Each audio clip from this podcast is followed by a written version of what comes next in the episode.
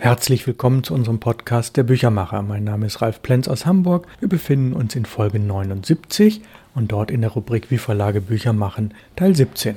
Es geht seit einigen Folgen um die Buchreihe Perlen der Literatur. Das sind acht Bände, die 2021 erscheinen. Und wir fragen uns und Sie fragen mich und ich wurde häufig gefragt, Herr Plenz, was ist die Programmatik dahinter? Diese Buchreihe Perlen der Literatur beschreitet Neuland. Hier werden nur Titel wiederveröffentlicht, die bereits im 20. Jahrhundert in Europa erschienen sind und zeitweise sehr erfolgreich waren oder sprachliche Besonderheiten aufweisen und auf jeden Fall richtungsweisend wirkten. Das ist das entscheidende Kriterium. Oft waren diese Bücher über viele Jahre nicht mehr lieferbar, daher wiederentdeckte Perlen. Und es geht um europäische Titel, es geht um Titel, die im 20. Jahrhundert erschienen sind, manchmal auch schon ein klein bisschen vorher. Und wir kommen jetzt mal zu den Autoren. Da werden Sie denken, ah, interessante Auswahl. Ein Teil davon kennen Sie vielleicht, aber längst nicht jeden, es ist unmöglich. Die ersten Autoren sind, neben Walter Benjamin, aus dem wir jetzt schon zweimal gelesen haben, zwei Engländer, Robert Louis Stevenson und George Orwell. Dazu der Belgier Felix Timmermans, der auf Flämisch schrieb. Bei den ersten fünf Bänden die momentan einzige Frau ist Elisabeth Langesser, eine Hamburgerin. Dann haben wir Gorch Fock, das ist das Pseudonym des Johann Kienaus aus Finkenwerder, also auch Hamburg, der bereits 1916 verstarb. Sein Roman Seefahrt ist Not, einer der wenigen Titel mit Ausrufezeichen, Seefahrt ist Not, Ausrufezeichen, wurde später mehrfach umgeschrieben, bearbeitet und der Ideologie der Nationalsozialisten angepasst. Das ist natürlich ein nicht wiedergutzumachender Fehler. Manche Kritiker, die diese verpatzten Versionen kennen, sind nicht an die Quelle gegangen. Wir sind schon an die Quelle gegangen und das ist spannend. Wir haben also den Originaltext von 1912 genommen und der ist überhaupt nicht deutschtümelt und hat mit Heldentum auch nun gar nichts zu tun. Der ist faszinierend. Wir haben ihn ein wenig bearbeitet, dazu aber später mehr. Ja, und welches die Titel von Stevenson und George Orwell sind, verraten wir später. Es ist bei dem einen nicht Dr. Jekyll und Mr. Hyde und es ist beim anderen auch nicht die Farm der Tiere. Wir haben weitere Titel in Planung, bei denen sich die Gespräche mit den lizenzgebenden Verlagen leider in die Länge ziehen. Sicher auch, weil diese mit den Erben Rücksprache halten müssen, und das ist ein eher langwieriges Unterfangen. Und wie kamen wir auf die Ideen zu diesen Titeln? Zur Auswahl befragten wir Germanisten, Anglisten und Romanisten, Buchhändler, Bibliothekare, Psychologen und Vielleser. Da sind noch etliche bei, wo man sagt, da ist der Beruf eher unwichtig, da ist die Persönlichkeit wichtig, die Leseerfahrung, der breite Bildungshorizont oder die Persönlichkeit. In einem kleinen Beirat werden die in Frage kommenden Titel, und wir haben wirklich uns sehr viele besorgt, gesichtet und bewertet. Und jetzt kommt eine der Besonderheiten unserer Buchreihe. Wir arbeiten sehr gerne mit Lese- und Literaturkreisen zusammen. Das werden wir nochmal später ganz deutlich vertiefen. Es gibt ja in Deutschland rund 70.000 Lesekreise, Literaturkreise. Im Schnitt besteht ein solcher Kreis aus acht bis zehn Damen und Herren. Überwiegend sind es Frauen. Die treffen sich meist einmal im Monat und haben für das Jahr eine Leseliste und ja, die zählen natürlich zu den Viellesern. Sie reden über die Bücher, sie gehen Fragen nach. Meistens essen sie dann auch zusammen und es ist schon faszinierend, in einen solchen Literatur- und Lesekreis hineinzugeraten, wenn alle acht, neun oder zehn Anwesenden das gleiche Buch gelesen haben und ihre Meinung dazu austauschen und auch auf hochinteressante Ansätze kommen. Also Lese- und Literaturkreise sind eine der Hauptzielgruppen unserer Buchreihe. Wir wollen mit dieser Buchreihe allen Lesern das Bestmögliche bieten. Und jetzt kommen wir zu dem, was Sie in Teilen schon gehört haben. Wir haben eine Ausstattung mit Fadenheftung und Leineneinband. Jeder Band hat eine andere Typografie mit von einem Designer gestalteten Vorsatzpapier. Vorsatzpapier ist, wenn man das Buch aufschlägt, die allerersten gegengeklebten Seiten und ganz hinten ist das vordere Vorsatz und das hintere Vorsatz und jedes Buch ein individuell gestaltetes Vorsatzpapier vierfarbig gedruckt. Dann haben wir etwas, was wirklich nahezu kein Buch hat, kommt ganz, ganz selten vor. Es sind nämlich kalligraphische Elemente als Leseanreiz. Es liegt daran, dass ich sehr gerne mit Schönschrift, mit Kalligraphie zeichne, dass ich noch sehr schöne alte Stahlfedern habe und dass ich das seit rund vier Jahrzehnten gerne mache. Nicht exzessiv, aber immer wieder gerne. Und ich habe gedacht, diese Leseanreize, die braucht man beim schnellen Durchblättern des Buches. An 10, 12, 15 Stellen hält man inne und liest kalligrafisch, jedes Buch in einer anderen Handschrift, einzelne Zitate. Also kalligrafische Elemente als Leseanreiz. Jetzt kommt etwas, was jeden Leser erfreuen wird. Wir haben einen einheitlich günstigen Ladenpreis, trotz eines Buchumfangs zwischen 160 und ja, durchaus 480 Seiten. Jeder Band kostet das gleiche und zwar wenig.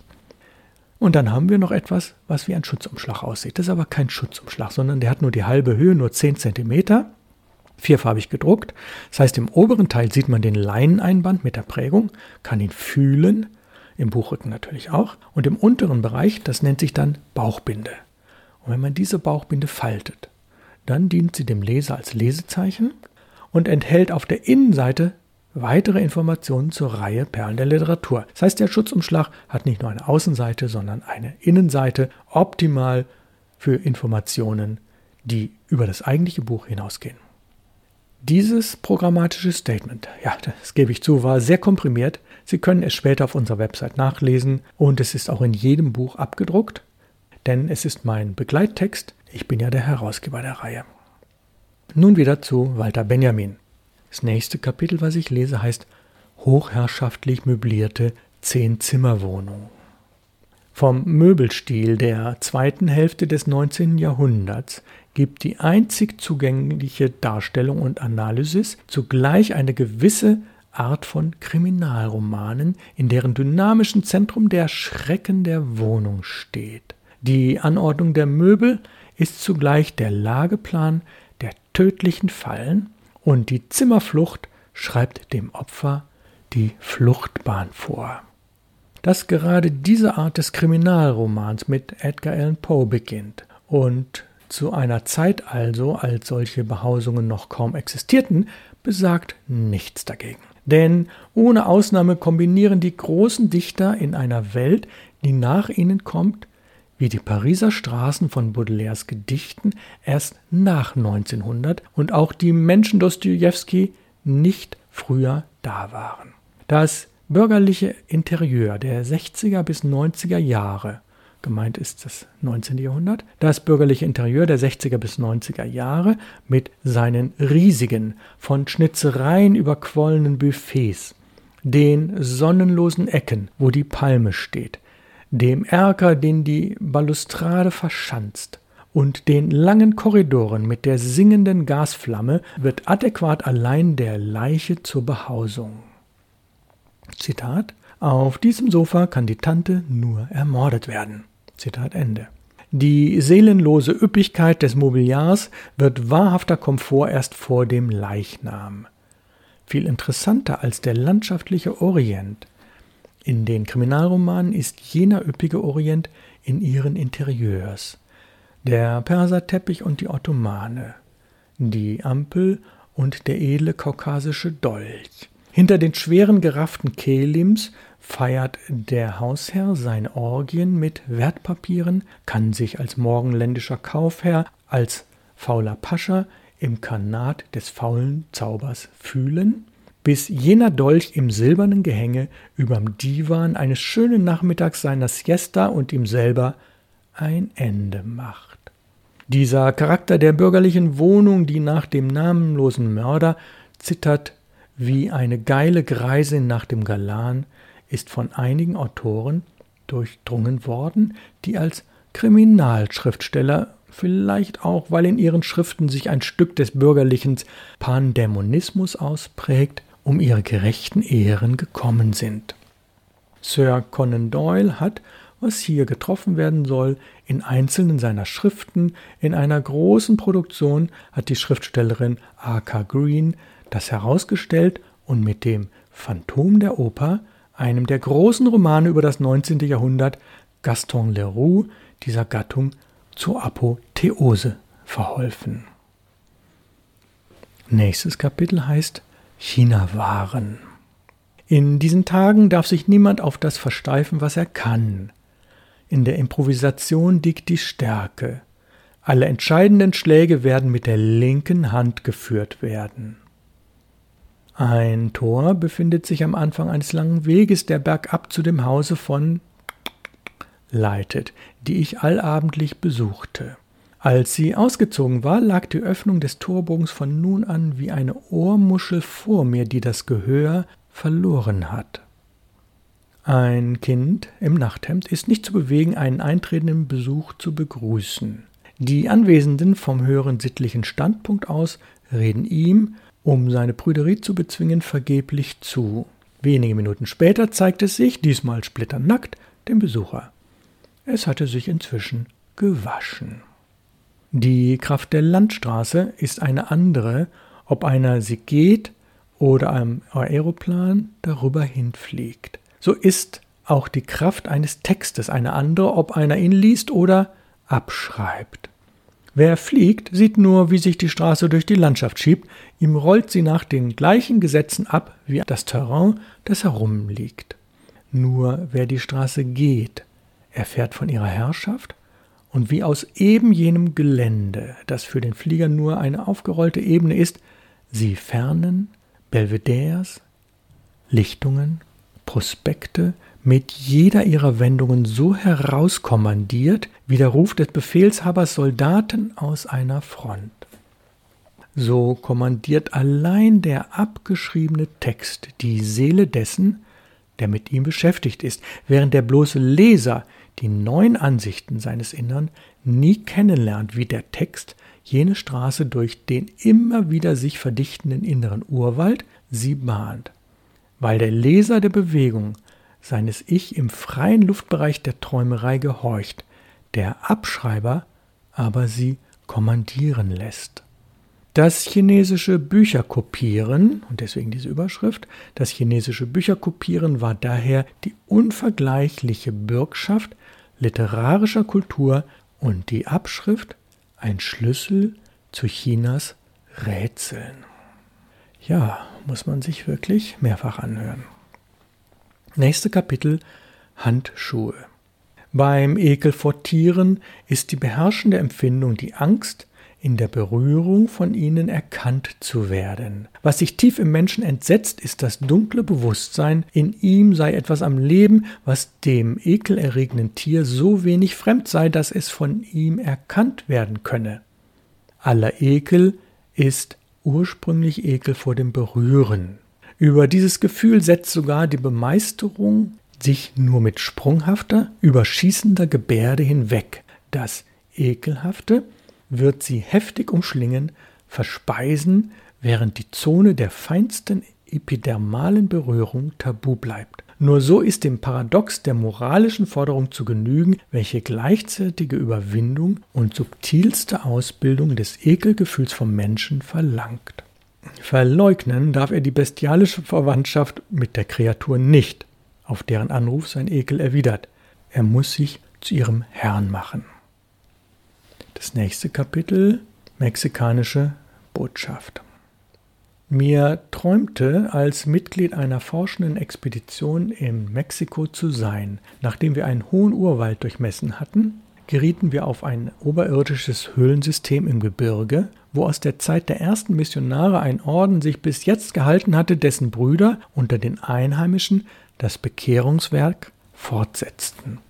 In einer unermesslichen und gotisch spitz geschlossenen Mittelgrotte fand Gottesdienst nach dem ältesten Ritus statt. Wir traten hinzu und bekamen sein Hauptstück zu sehen. Gegen ein hölzernes Brustbild Gottvaters, das irgendwo an einer Höhlenwand in großer Höhe angebracht sich zeigte, wurde von einem Priester ein mexikanischer Fetisch erhoben. Da bewegte das Gotteshaupt dreimal verneinend sich von rechts nach links. Es war also ein Traum. Nächste Kapitel. Die Anpflanzungen sind dem Schutze des Publikums empfohlen. Was wird gelöst? Bleiben nicht alle Fragen des gelebten Lebens zurück wie ein Baumschlag, der uns die Aussicht verwehrt? Daran, ihn auszuroden, ihn auch nur zu lichten, denken wir kaum. Wir schreiten weiter, lassen ihn hinter uns, und aus der Ferne ist er zwar übersehbar, aber undeutlich, schattenhaft und desto rätselhafter verschlungen. Kommentar und Übersetzung verhalten sich zum Text wie Stil und Mimesis zur Natur. Dasselbe Phänomen unter verschiedenen Betrachtungsweisen. Am Baum des heiligen Textes sind beide nur die ewig rauschenden Blätter am Baume des profanen, die rechtzeitig fallenden Früchte. Wer liebt, der hängt nicht nur an Fehlern der Geliebten, nicht nur an Ticks und Schwächen einer Frau, ihn binden Runzeln im Gesicht und Leberflecken vernutzte Kleider und ein schiefer Gang, viel dauernder und unerbittlicher als alle Schönheit. Man hat das längst erfahren. Und warum? Wenn ein Lehre wahr ist, welche sagt, dass die Empfindung nicht im Kopfe nistet, dass wir ein Fenster, eine Wolke, einen Baum nicht im Gehirn, vielmehr an jenem Ort, wo wir sie sehen, empfinden, so sind wir auch im Blick auf die Geliebte außer uns hier aber qualvoll angespannt und hingerissen.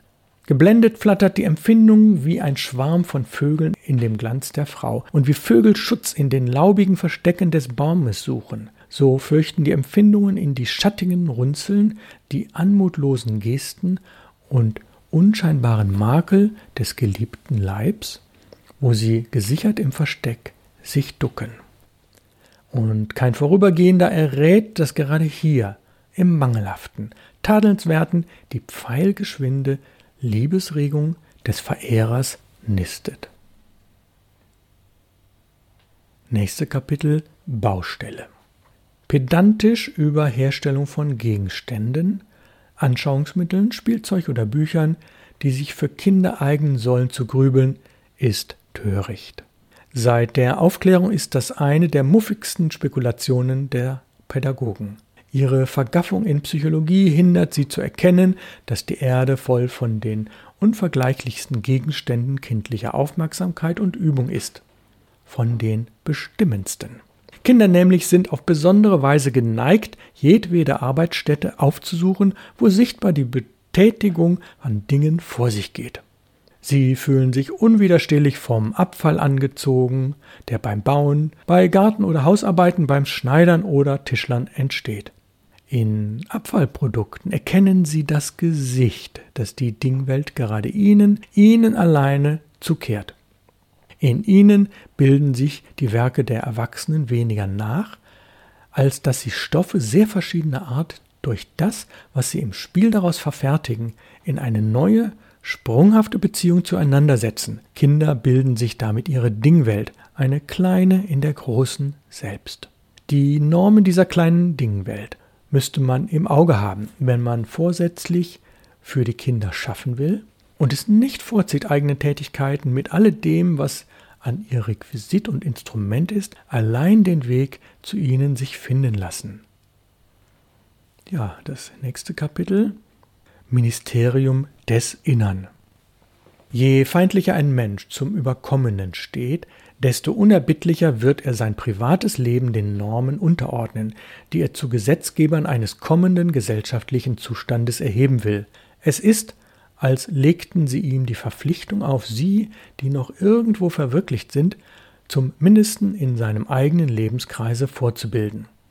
Der Mann jedoch, der sich im Einklang mit den ältesten Überlieferungen seines Staates oder seines Volkes weiß, stellt gelegentlich sein Privatleben ostentativ im Gegensatz zu den Maximen, die er im öffentlichen Leben unnachsichtlich vertritt und würdigt ohne leiseste Beklemmung des Gewissens sein eigenes Verhalten insgeheim als bündigsten Beweis unerschütterlicher Autorität der von ihm affischierten Grundsätze.